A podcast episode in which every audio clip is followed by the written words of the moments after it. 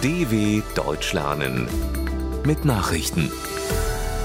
Freitag, 19. November 2021, 9 Uhr in Deutschland. Indiens Premier will kontroverse Agrarmarktreform zurückziehen. Nach fast einjährigen Protesten will Indien eine kontroverse Agrarmarktreform kippen. Dies kündigte Premierminister Narendra Modi an. Tausende Landwirte hatten fast ein Jahr lang rund um die Hauptstadt Neu-Delhi dagegen protestiert, in dieser Zeit lebten sie dort in Zelten.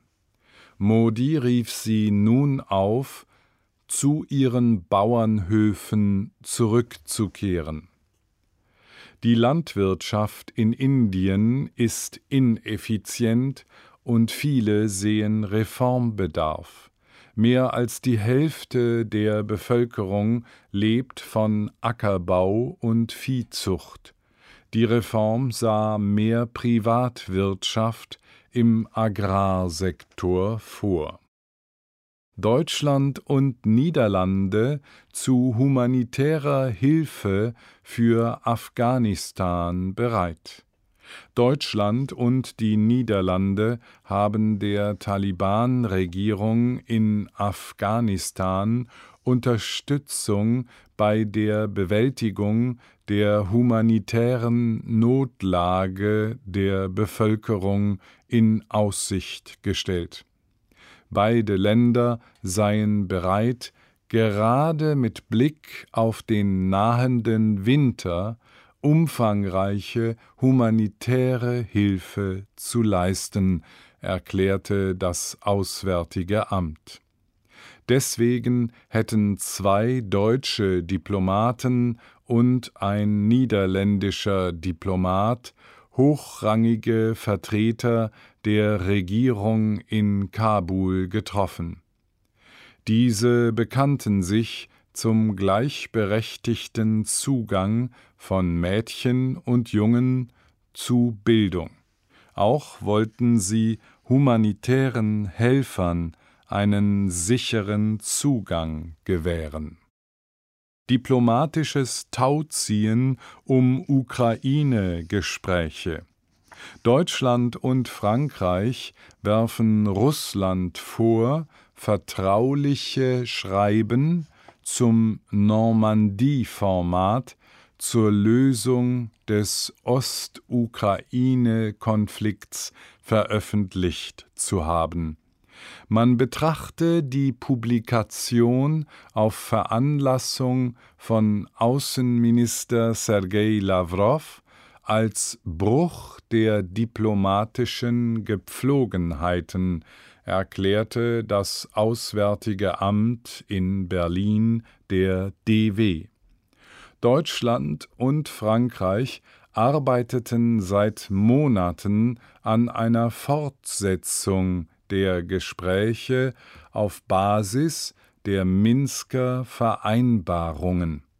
Kanzlerin Angela Merkel äußerte ihr Bedauern, dass das angestrebte Außenministertreffen trotz einer Bitte an Russland nicht zustande kam.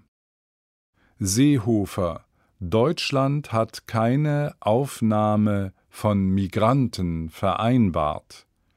Bundesinnenminister Horst Seehofer hat klargestellt, dass die Bundesregierung keine Vereinbarung über die Aufnahme von 2000 Migranten mit Belarus getroffen hat. Diese Meldung sei falsch, sagte Seehofer nach einem Treffen mit Polens Innenminister Mariusz Kaminski in Warschau. An der belarussisch-polnischen Grenze harren tausende Migranten aus. Die meisten wollen nach Deutschland.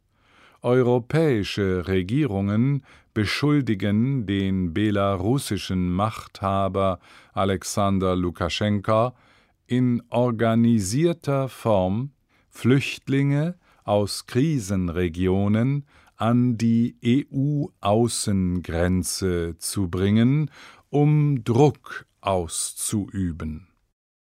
Tschechien führt in vielen Bereichen 2G-Regel gegen Corona ein. Tschechien verschärft angesichts stark steigender Infektionszahlen die Corona-Maßnahmen. Ab Montag soll in Restaurants, Bars, Hotels und vielen anderen Einrichtungen die 2G-Regel gelten, wie der geschäftsführende Regierungschef Andrej Babiš mitteilte. Wir haben uns vom bayerischen Modell inspirieren lassen, dessen Grundlage ist, dass nur geimpfte oder Genesene Zugang zu Dienstleistungen, Hotels und Versammlungen haben, schrieb er auf Twitter. Das Hauptziel sei, die Menschen zu motivieren, sich impfen zu lassen, sagte Gesundheitsminister Adam Wojciech. Regierungschefs von Kanada und Mexiko zu Gast bei Biden.